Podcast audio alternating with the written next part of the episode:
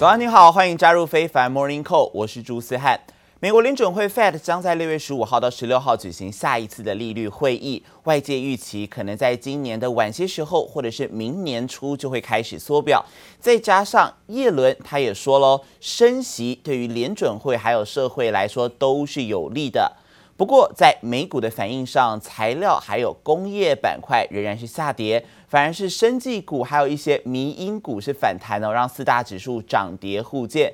道琼指数呢下跌了超过两百点之多，跌幅百分之零点三六，收在三万四千六百三十点。而标普五百指数呢则是小跌了三点，跌幅百分之零点零八，收在四千两百二十六点，仍然是在这个历史高点之间来徘徊啊。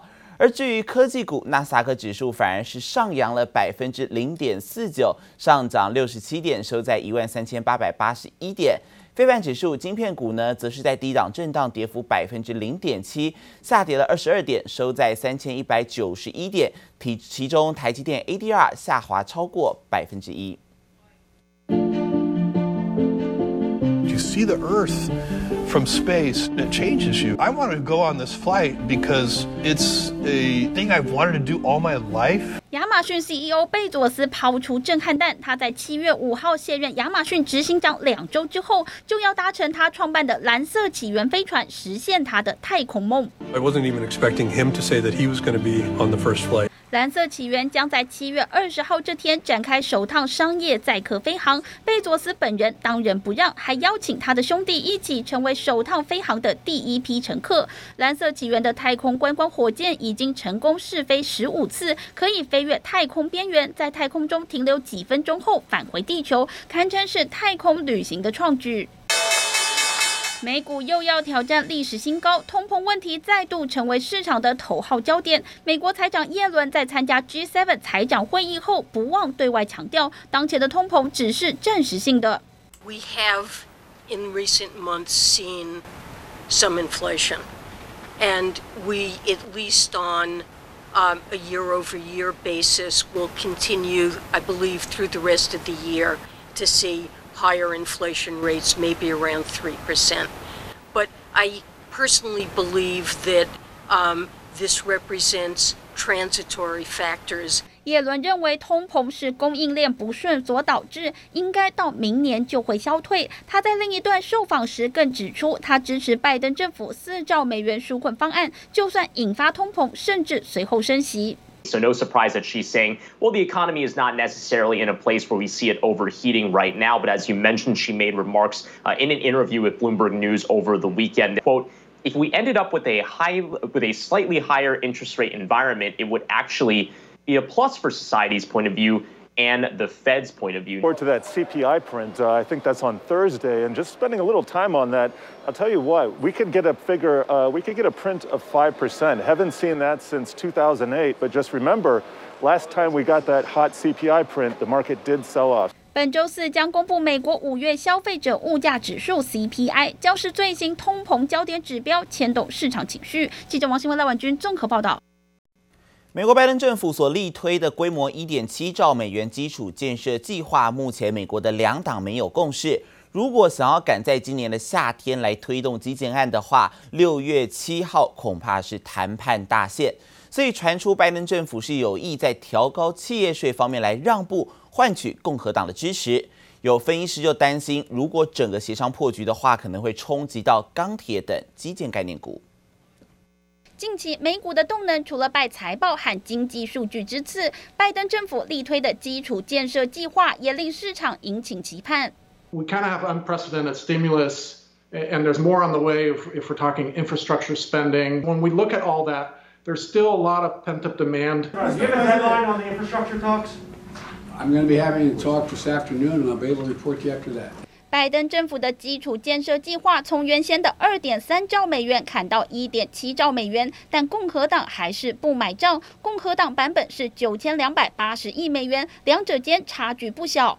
Friday, there was uh, another counteroffer from the Republicans, uh, represented, I think, about $50 billion in movement, but really did not meet the president's objectives in terms of what we need to do for a generational investment.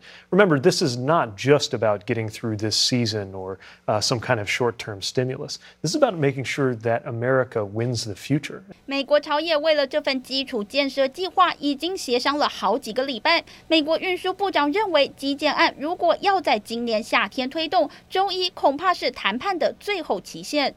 It's not do or die.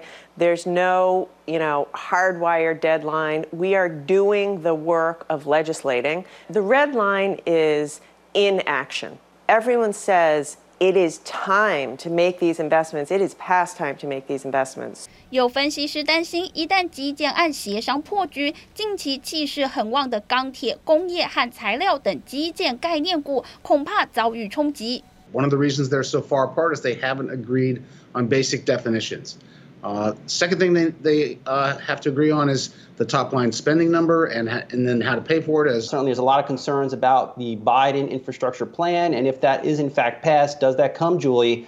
with those tax increases you and I have been talking about. 传出拜登政府考虑放弃调高企业税，寻求共和党支持基建计划。市场密切关注基建协商进展，也持续关注通膨的影响。记者王雄、黄一豪综合报道。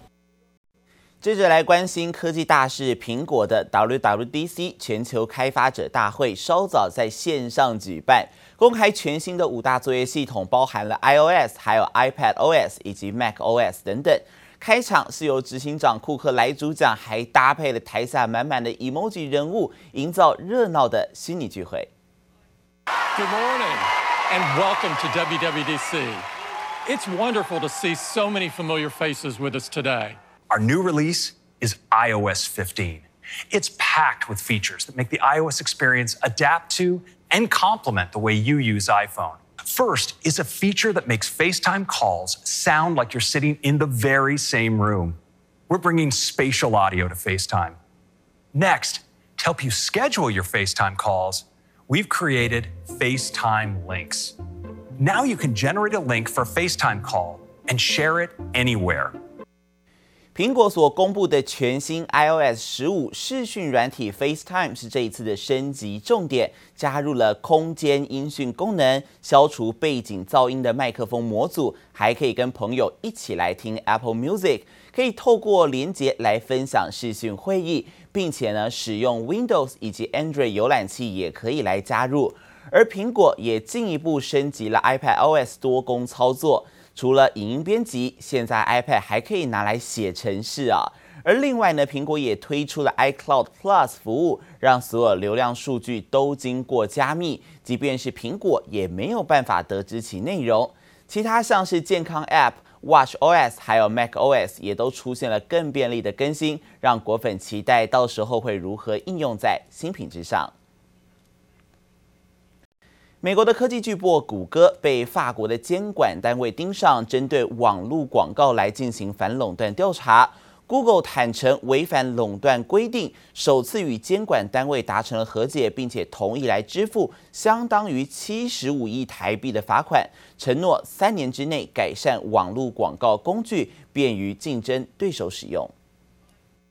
美国科技巨擘谷歌首次承认网络广告违反垄断规定，在与法国市场竞争监管单位的诉讼中，坦承滥用市场优势，并同意支付二点二亿欧元，相当近七十五亿台币的天价罚款，取得和解。So this is the first decision in the world that really deals with how uh, online advertising works for the display part of online advertising, which are all the different publicity that we see on uh, on websites and also on uh, apps that you can use on your smartphone. It's also the first time that Google uh, has decided to enter into a settlement with an antitrust agency.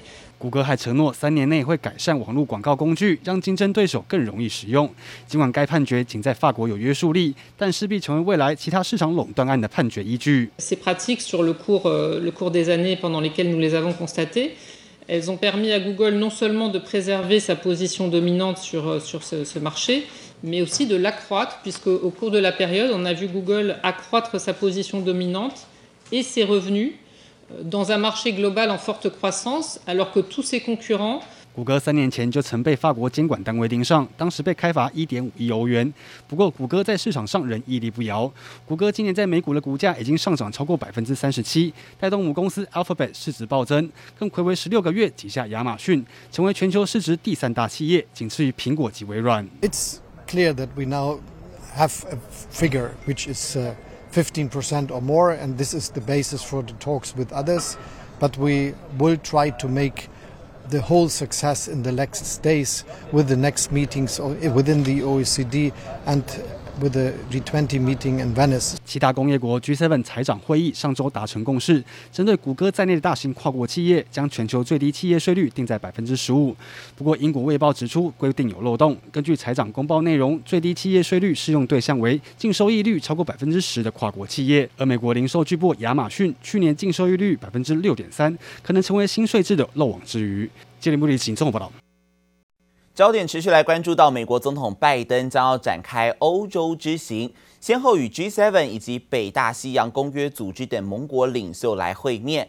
而他此行的任务，除了要引领盟友聚焦对抗全球的疫情、气候变化等国际事务，更要联合欧洲来对抗俄罗斯和中国。We do not regard a meeting with the Russian president as a reward. We regard it as a vital part of defending America's interests and America's values. And the relationship between the U.S. and Russia is not about a relationship of trust. It's about a relationship of verification. It's about a relationship of clarifying what our expectations are and laying out that if certain kinds of harmful activities continue to occur, there will be responses from the United States. 拜登和俄俄国的总统普廷，当地时间十六号将会在瑞士的日内瓦来会面。而就在这个拜普会的前夕，G7 峰会十一号也开始一连三天会在英国来举办。北约峰会十四号呢，则是在比利时的首都布鲁塞尔举行。可见俄罗斯将会是拜登见完一系列重要领袖之后的首要焦点。除了对抗中俄，预计拜登此行也会向盟友来施压，一同捐出疫苗，并且针对气候的变化达成共识。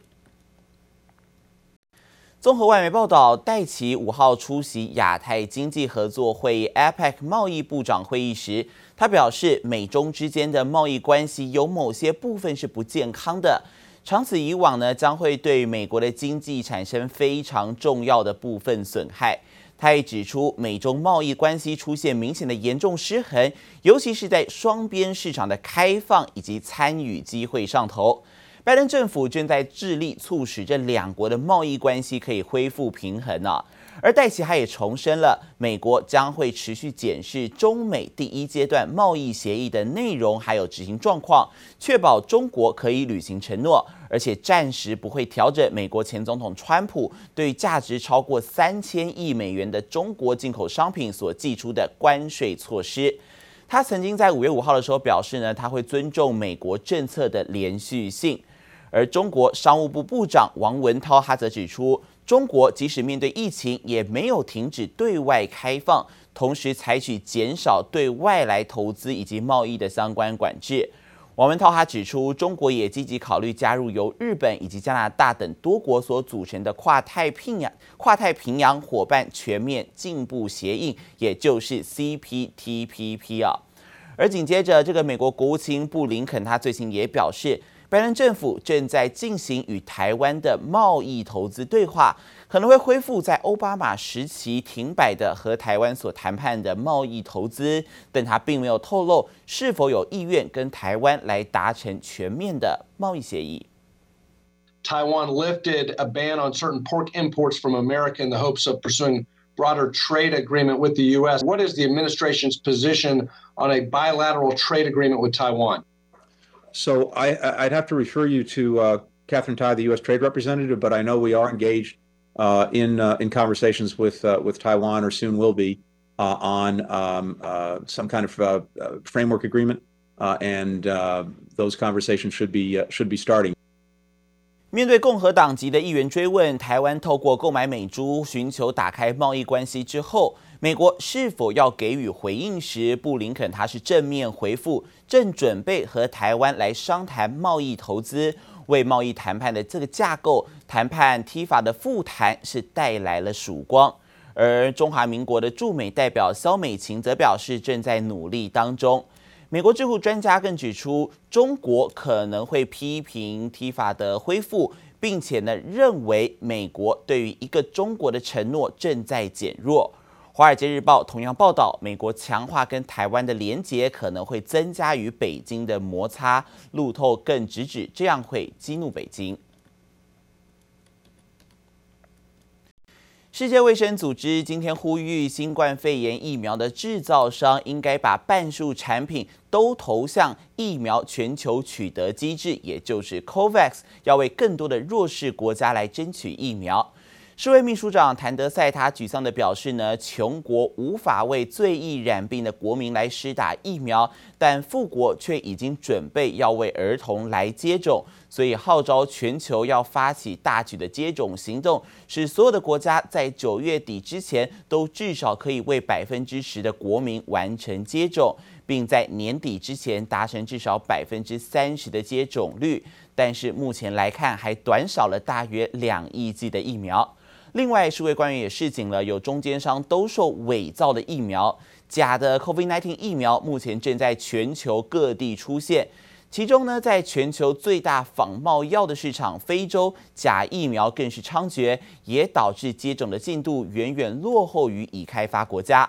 但好消息是，美国的生技公司诺瓦瓦克斯，它所研发的次蛋白技术疫苗，最快在今年夏天就可供应施打。而台湾的高端还有联雅所研发的疫苗，也都是采用这一种次蛋白技术。